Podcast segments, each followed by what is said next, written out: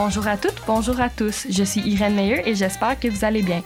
Vous écoutez l'épisode numéro 5 de la deuxième saison de Versus, le balado de la revue droit de l'Université de Sherbrooke. Aujourd'hui, j'ai le plaisir d'être entourée de Micam Lemire. Bonjour. Bonjour. D'où que vous soyez, je vous souhaite la bienvenue à Versus.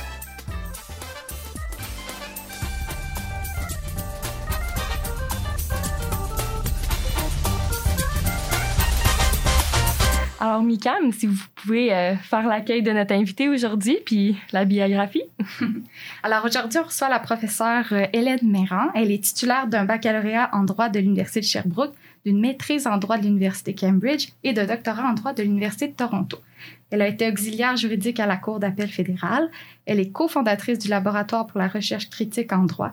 Elle enseigne le droit de l'immigration et des réfugiés, l'interprétation juridique et les théories du droit international et des relations internationales.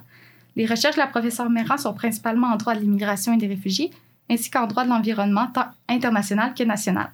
Elle s'intéresse particulièrement à développer les approches critiques du droit.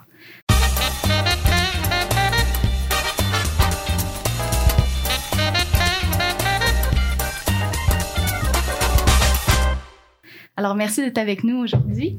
Bonjour, moi aussi, ça fait très plaisir d'être avec vous aujourd'hui. Alors, vous êtes co-autrice de l'article À la croisée du chemin Roxham et de la rhétorique politique démystifier l'entente sur les tiers pays sûrs.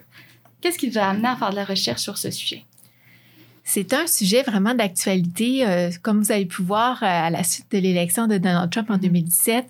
il y a eu beaucoup de passages irréguliers euh, avec la frontière entre le Canada et les États-Unis, en particulier si vous avez suivi les nouvelles au fameux chemin Roxham. Et donc, c'était vraiment un enjeu juridique de comment on contrôlait la frontière et pourquoi il y avait cet afflux de personnes-là qui passaient, qui transitaient par le chemin Roxham. Et à la suite de ça, ce, ce que je me suis rendu compte, c'est qu'il y avait très peu de littérature sur le sujet. Donc, en droit de l'immigration, de façon générale, si c'est un sujet qui vous intéresse pour faire de la recherche, c'est un domaine où il y, a, il y a peu de recherche. Il y en a quand même, mais c'est un domaine sous-exploité au niveau de la recherche. Et donc, il n'y avait pas d'analyse de fond et aussi, il y avait une contestation judiciaire. Donc, c'était la deuxième mouture là, de la contestation judiciaire devant la Cour euh, fédérale qu'on contestait l'entente sur les tiers pays sûrs mm-hmm. et en parallèle, il y avait tout ce phénomène-là des euh, passages irréguliers. Donc, j'ai, j'ai voulu saisir davantage c'était quoi cet enjeu-là. Et pourquoi ça a été coécrit? En fait, c'est un étudiant qui a fait son essai de common law. Donc, vous pouvez mm, obtenir une maîtrise euh, de common law. Donc, c'est un sujet qu'on a déterminé ensemble. Ce fut le, son, son, sujet de, de, de common law, de son essai. Et finalement, par la suite, on a travaillé pour mettre ça en article là, avec mes, mes propres recherches et finalement, le résultat de son essai pour publier ça. Ah, c'est intéressant. Donc, euh, on va aller dans le vif du sujet.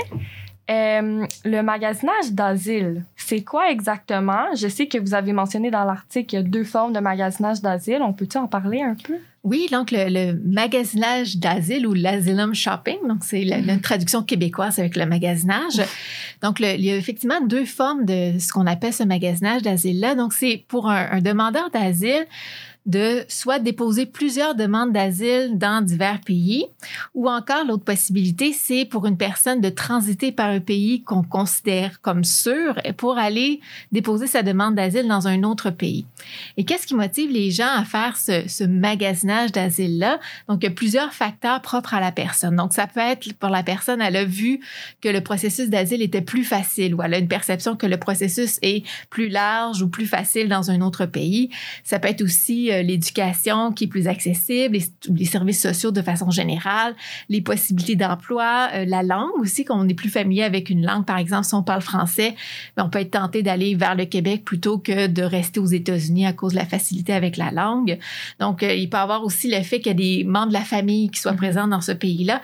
Donc, ces, ces facteurs-là personnels vont inciter une personne à ne pas déposer une demande d'asile dans le premier pays qu'elle franchit, mais plutôt de continuer sa recherche ou des fois, c'est, et là, c'est les deux phénomènes. Des fois, elle a déjà déposé une demande d'asile Et là, elle se rend compte que peut-être ça serait mieux finalement de, de résider de façon permanente dans un autre pays. C'est là qu'elle va tenter de faire cette deuxième demande d'asile-là dans un autre pays. Donc, c'est ce phénomène-là de magasinage d'asile.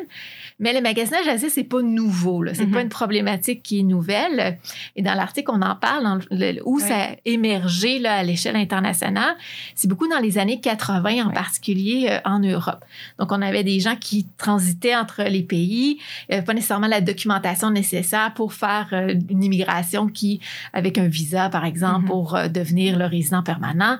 Et donc, ce, ce, ce mouvement de personnes-là posait problème parce que pour les États, ils ne pouvaient pas contrôler là, directement l'entrée de ces personnes-là. Ils devaient les accueillir là, euh, comme parce qu'elles demandaient l'asile.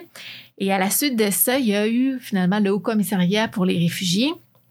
Donc, le Commissariat des Nations Unies pour les réfugiés, qui a euh, écrit là, cette fameuse conclusion-là, c'est en 1989, la conclusion mm. numéro 58, où elle disait que c'était possible pour les États d'organiser euh, le, le, le contrôle des personnes et de partager la responsabilité entre les États pour décider qui devait traiter la demande d'asile. Donc, est-ce que c'est le premier pays, le deuxième? Donc, comment on va organiser mm-hmm. ça? Et finalement, dans cette conclusion-là, on, a également l'autre conclusion qui est importante, c'est celle où on dit, ben, pour le demandeur d'asile, c'est légitime de reconnaître pour les États qu'elle doit déposer sa demande d'asile dans le, premier pays qu'elle franchit ou le premier pays où elle se trouve là, pour euh, demander la protection de cet État-là et donc de ne pas choisir le meilleur pays pour sa situation particulière. Mm. Et donc, c'est ça qui a donné naissance là, à le, concept de tiers pays sûr et aussi le concept de premier pays d'asile. Et puis, euh, entre euh, le magasinage d'asile ou le asylum shopping qui se produisait dans les années 80 en Europe, puis quand le Haut Commissariat des réfugiés a décidé en 1989 de dire on peut faire des ententes de tiers pays sûrs, qu'est-ce que les États ont fait pour régler leurs problèmes de, magasinage d'asile? Euh, dans, le fond, c'est en 1989 et dès, euh, dans le fond, les années suivantes, donc en 1990, mm-hmm. en Europe, on a eu la Convention de Dublin qui a été adoptée et qui a établi le, le concept de tiers pays sûr. Donc, c'est pas le concept de premier pays d'asile. Euh, et là, si je vous explique concrètement, le premier pays d'asile, c'est on demanderait à une personne de déposer sa demande d'asile dans le tout premier pays qu'elle franchit là, lorsqu'elle euh, fuit son pays de persécution. Et là, si je fais le parallèle, pensez à, euh, vous avez, vous savez, là, en Afghanistan, euh, toutes les problématiques qui sont, en particulier pour les femmes. Par exemple, là, on voyait dans les mm-hmm. médias les femmes juges. Donc, les mm-hmm. femmes juges pourraient, dans un contexte comme ça, se voir reconnaître le statut des réfugiés, mais elles doivent quitter l'Afghanistan. Donc, le, si elles quittent et se retrouvent en Iran, qui est un pays limitrophe, mm-hmm. et là, ça, ça serait considéré comme le premier pays d'asile. Mais pour diverses raisons, cette personne-là pourrait ne pas vouloir rester en Iran. Mhm. Mhm. Parce que, par exemple, en tant que femme juge, c'est peut-être pas le meilleur pays pour reconnaître ses droits. Et finalement, elle va pouvoir vouloir continuer sa route. Mhm. Et là, par exemple, passer par la Turquie, un autre pays, et par la suite vouloir accéder à l'Europe par exemple la Grèce. Et qui, le, le, le, chemin souvent parcouru, là, ça a été beaucoup parcouru, par exemple, dans le contexte des, de la crise des réfugiés syriens. Mm-hmm. Et donc, en Europe, ce qu'on a dit, c'est le concept de tiers pays sûr. Donc, c'est pas le premier pays que la personne va franchir, mais c'est le premier, dans le fond, c'est le pays sûr qu'elle euh, va euh, accéder, cette personne-là, qui fait partie de cet accord-là, qui est la Convention de Dublin dans ce cas-ci. Et là, on est rendu à, divers euh, amendements qu'il y a eu au, fil des années. Et donc, dans ce cas-ci, si la personne, elle arrive en Grèce, mais elle souhaite aller en Allemagne, parce qu'en Allemagne, il y a des meilleures conditions d'emploi, par mhm. exemple, eh bien, selon la Convention de Dublin et, le, dans le fond, les règlements qui ont été adoptés à la suite de ça, elle doit euh, rester en, Grèce et déposer sa demande d'asile en Grèce. Donc, c'est ce que fait l'entente sur les tiers pays sûrs, mais dans le contexte européen avec cette fameuse convention de Dublin. Et entre le Canada et les États-Unis, nous, finalement, ça nous a pris un petit peu plus de temps. Mm-hmm. C'est seulement en 2002 qu'on a adopté un accord avec notre voisin américain pour faire à peu près la même chose. Donc, le même principe selon lequel peu importe du Canada ou des États-Unis, le, pays par lequel la personne va arriver, elle doit déposer dans sa demande d'asile dans ce pays-là. Et si elle tente d'accéder à l'autre pays, par exemple une personne qui transiterait par exemple par les États-Unis en provenance de l'Amérique latine, et là voudrait accéder au Canada bon, en, avec, en vertu de l'entente sur les tiers pays sûrs euh, qui était adoptée en 2002, ce qu'on va dire à cette personne-là, c'est tu dois retourner aux États-Unis, déposer ta demande d'asile aux États-Unis, ou si elle avait déposé déjà une demande d'asile, de poursuivre les démarches là, qui avaient été intentées euh, dans ce pays-là.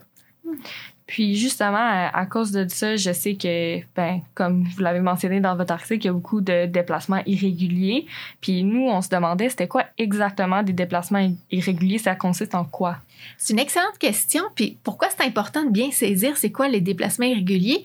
C'est que souvent, on voit dans les médias des, des références à le fait que c'est des mm-hmm. déplacements illégaux, ou des déplacements criminels ou qu'il y a une espèce de clandestinité. Mm-hmm. Donc, la première distinction à faire, c'est que la personne, par exemple, qui les, les, déplacements irréguliers classiques c'est les gens qu'on a vu transiter par le chemin Roxham. Donc elles, elles sont passer par les États-Unis pour euh, au chemin Roxham. Si vous faites une petite recherche sur Internet, c'est un chemin de terre. Là. Et de l'autre côté, il y a une tente là, avec euh, Je pense que c'est comme 8 km ou 5 km ou quelque chose de même entre les États-Unis puis le Canada. Oui, effectivement. Oui, et là, il y a un petit passage où les gens vont transiter là, entre deux blocs de béton. Et là, finalement, de l'autre côté, il y a une tente là, avec des, euh, des, des, agents de la GRC qui attendent les demandeurs d'asile. Donc, le, pourquoi c'est irrégulier? Parce que les personnes vont arriver au Canada, ils n'auront pas la documentation nécessaire. Ils n'auront pas un visa de visiteur ou un visa dans la catégorie mhm. des résidents permanents. Donc, ils ne pourront pas avoir tous les documents pour dire, ben moi, je viens de façon, euh, avec toutes mes documentations pour immigrer au Canada. Mhm. Et aussi, ils vont, vont aller entre deux points d'entrée officiels. Donc, le chemin Roxham est entre ces deux blocs de béton-là. C'est pas Saint-Bernard-de-la-Colle. Donc, Saint-Bernard-de-la-Colle, on a un poste frontalier, il y a des agents d'immigration qui sont là. Donc, c'est coordonné. Et donc, ça, c'est ça le passage irrégulier. Sauf que c'est pas criminel de faire ça. C'est pas illégal là, de faire ça. Pourquoi? Ça, c'est en vertu du droit international qui a été mis en œuvre aussi en droit canadien. On va pas mettre des sanctions pénales à, à des demandeurs d'asile qui vont soit pas avoir toute la documentation nécessaire ou dans ce cas-ci, de pas traverser la frontière là, de façon appropriée euh, par ce fameux chemin de terre. Là.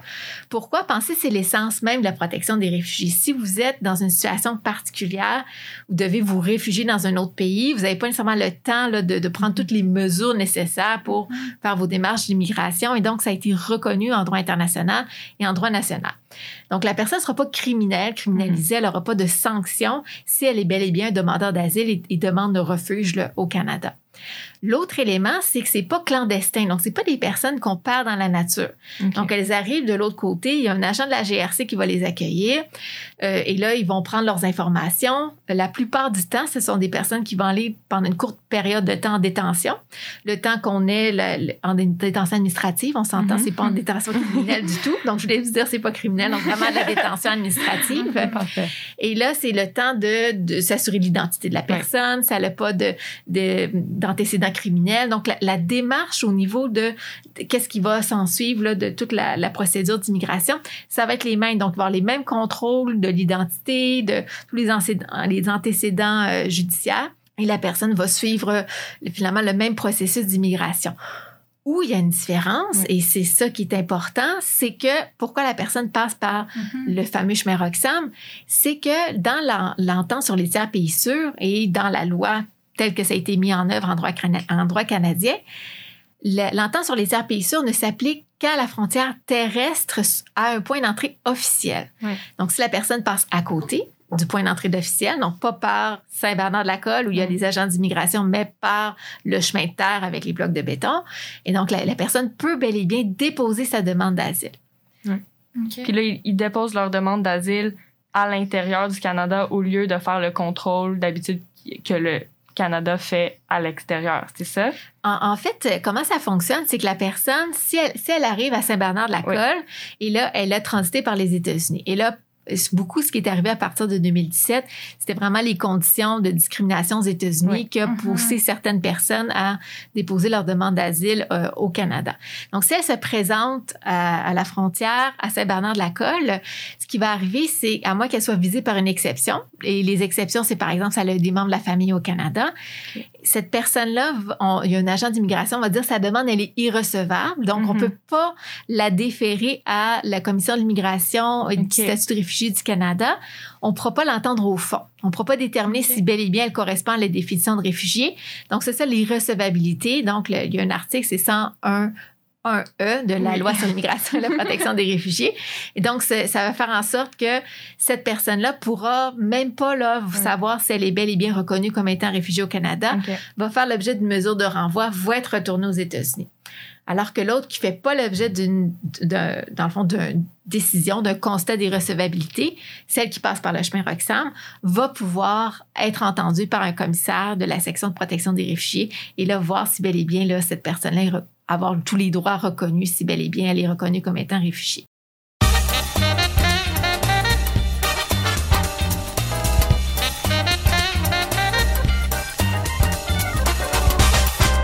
Est-ce qu'on sait euh, pourquoi, peut-être dans les débats parlementaires, on a décidé de mettre cette. euh, de viser seulement les passages terrestres?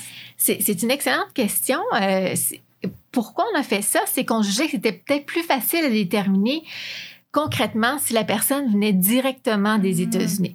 Donc, le- l'exception s'applique vraiment juste à une personne qui transite à un point d'entrée officiel terrestre. Donc, on sait qu'elle provient des États-Unis. Et tout ce qui est exclu, finalement, c'est par l'arrivée par bateau et l'arrivée par avion ou justement entre deux points d'entrée officiels. Donc, c'est un choix qui, qui a été contesté par ailleurs parce que ça peut être quand même relativement facile là, de déterminer comment une personne a- est arrivée au Canada, par exemple, si elle est, c'est arrivée par avion. Euh, peut-être plus difficile si elle, elle, elle- elle faisait sa demande d'asile à partir du Canada sans qu'on sache par où elle est passée. Mais dans le cas du chemin Roxham, ils savent qu'ils ont transité également par les États-Unis.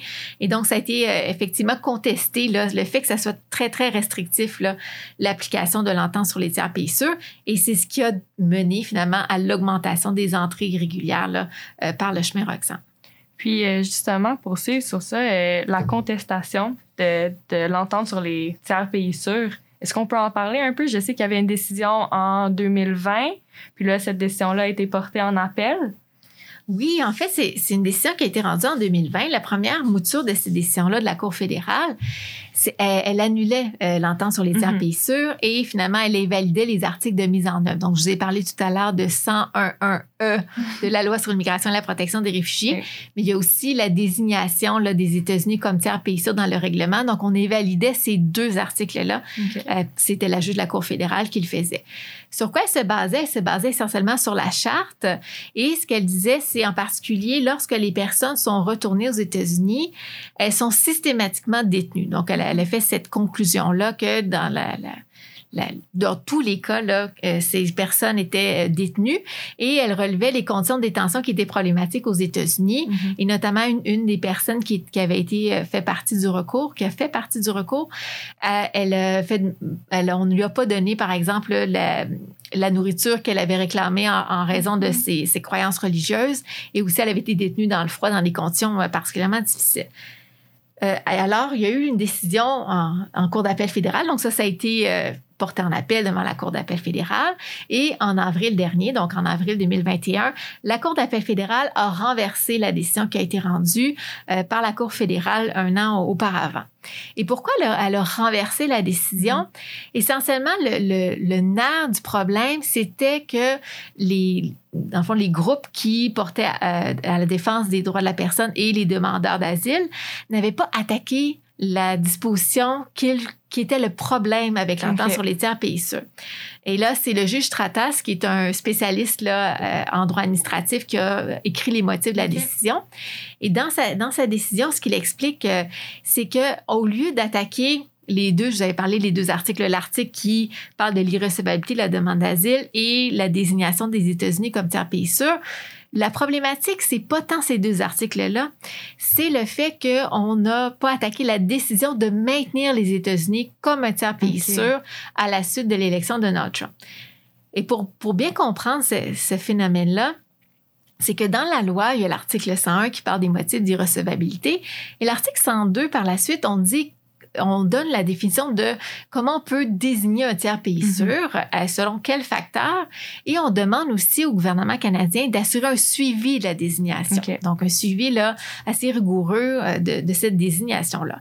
Et ce que Juge Ratas dit, c'est que c'est cette décision administrative-là reliée au suivi qui a engendré euh, potentiellement les impacts néfastes au niveau des droits de la personne. Et c'est pas nécessairement le fait qu'on ait désigné les États-Unis là euh, comme tiers pays sûr au départ, mais c'est vraiment le maintien de la désignation et le suivi, à savoir est-ce que le suivi a été fait Mhm. conformément, est-ce que à la suite de ce suivi-là, on aurait dû demander euh, au gouverneur en conseil d'annuler euh, ou de suspendre l'entente sur les tiers pays sûrs. Donc, ce qu'il dit, c'est vraiment, c'est ça le lien de causalité pour au niveau de la charte là, entre la violation et l'action du gouvernement. Donc, c'est pas tant les dispositions législatives que les actes administratifs qui, qui ont été problématiques euh, en tant que tels. OK, alors c'est parce qu'en 2007 que Donald Trump a été élu. 2017. 2017, Oui. excuse-moi. Oui, 2017. En fait, en 2016, mais c'est à partir de 2017 qu'on a eu les impacts là, au En niveau de la frontière. Oui. Oui, OK. Donc là, en 2017, puis là, ça, justement, c'est là qu'on n'a pas fait le suivi pour voir que si les États-Unis étaient encore conformes pour être un tiers pays sûr. C'est ça En fait, on a fait le suivi, Ok. sauf qu'il faut attaquer la décision de maintenir à la lumière de ce suivi-là. Donc, OK. il y a- ce qu'il qui aurait fallu, c'est ça que, c'est pour ça que c'est un petit peu parti. Oui. C'est assez, euh, c'est assez technique, Mais mais, c'est très intéressant. Et pour, pour ceux qui s'intéressent au droit administratif en particulier, c'est lui faire votre révision de, de recours en droit administratif. là, le- on a vraiment un bon résumé de toutes les possibilités. Donc, ce que juge Ratas dit, c'est vraiment au niveau de le- le- le- l'examen du suivi, mais la décision à la lumière de ce suivi-là. Et ce qui avait posé problème, c'est que les parties euh, ont soulevé le- la difficulté d'avoir accès à cette preuve-là. Parce que souvent, quand ça provient du gouvernement, Mhm. c'est des décisions quand même euh, discrétionnaires, là, de, le fait de, de maintenir ou non un accord. Eh bien là, on dit, ben, on, on va avoir de la difficulté à avoir accès à des documents, de la preuve au niveau de, de, de cette décision-là au gouvernement. Alors que juge Stratas dit, oui, c'est vrai que les privilèges à couronne en matière de preuve, mais on peut demander là, quand même avoir accès à cette preuve-là. Et finalement, même si le- des fois le, gouvernement exagère sur ses privilèges, il y a moyen de trouver une façon d'avoir accès au cours de justice, d'avoir accès à cette preuve-là pour déterminer sur quoi ils se sont fondés. Donc, ce que, ce que le juge dit, c'est que dans le recours actuel, c'est basé seulement sur une, une petite partie euh, des, des faits. Donc, c'est Mhm. seulement par rapport aux parties. Puis, il y avait d'autres, euh, par exemple, pour la détention, là, il y avait eu des, des témoignages de 10 autres personnes qui avaient été détenues à leur retour au Canada. Mais ce que, ce que la Cour aurait voulu voir, c'est quelle était l'analyse systématique, là, donc pas juste de cette preuve particulière-là, mais de l'ensemble des, des, des cas et de voir c'est bel et bien est-ce que c'est une situation problématique dans son ensemble ou au contraire c'était seulement certains individus finalement qui a été par des problématiques là, particulières mais qui peuvent être traitées par Mhm. exemple aux États-Unis. Donc c'est vraiment au niveau de, le- le- de la procédure mais également de la preuve qui était Mhm. pas suffisante dans ce cas-ci qui était pas euh, à l'effet de détailler la décision à savoir est-ce que c'est une problématique systématique demandant vraiment le fait d'une réparation en vertu de la Ouais. Ou au contraire, c'était, par exemple, on aurait dû eh, attaquer de façon individuelle par des recours administratifs de, de contrôle judiciaire ordinaire chacune Mhm. des décisions de retourner aux États-Unis la personne. Donc, Ouais. c'est vraiment au niveau là, euh, de, de- de la procédure qui, qui a été, euh, qui a été ad- adoptée. Donc, la porte n'est pas totalement fermée à un éventuel recours? Non, effectivement. Ok. Donc, c'est euh, c'est- c'est, euh, c'est une saga, vraiment, Mhm, le- ça. le- l'entente sur les tiers pays sûrs, parce qu'il y a eu un autre recours en 2007 qui a Oui. été renversé en, en cour d'appel fédéral en 2008. Donc, ça, on en traite abondamment dans l'article. Il y a eu d'autres recours parallèles, des fois créchant Mhm. notamment, qu'on attaquait par la bande l'entente sur les tiers pays sûrs. Euh, donc, il y a eu maintenant d'autres motifs d'irrecevabilité qui ont été rajoutés, qui ont été aussi également attaqués. Donc, le- ça, ça revient constamment. Mais là, effectivement, le, le juge Stratas a expliqué comment on devrait le faire, Mhm. mais à savoir si, effectivement, dans le contexte actuel, c'est, peu probable là, que ça, ça soit refait parce que les conditions politiques aux États-Unis ont, ont quand même changé de Oui. façon euh, importante. Et ça aussi, avec l'entrée euh, irrégulière, va également diminuer là, avec, euh, avec ces... Puis ben là, il y a eu la fermeture de la frontière de toute façon Oui, avec, euh, les États-Unis qui a Ouais. pas mal réglé ce- cette question-là, mais qui pourrait revenir dans, dans le futur et oui, avoir euh, une version euh, 3 ou 4. Une trilogie. Une trilogie, exactement, là, pour euh, attaquer la, la- la fameuse entente sur les tiers pays sûrs. Parfait. Mais malheureusement, c'est tout le temps qu'on a aujourd'hui. Euh, merci d'être venu aujourd'hui, euh, professeur Méran. euh, puis votre article est super intéressant. Merci beaucoup, ça m'a fait très plaisir. Parfait.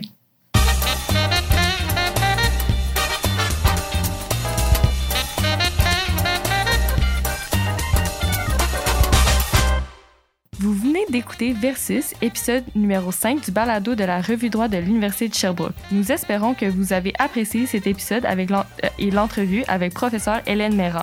Merci pour votre écoute. Je m'appelle Irène Meilleux et merci à ma co-animatrice Mikam Lemire. Merci également à toute l'équipe de la revue droit. Pour en savoir plus sur la revue, sa publication et toutes les activités qui sont liées, visitez usherbrooke.ca. À bientôt pour un autre épisode.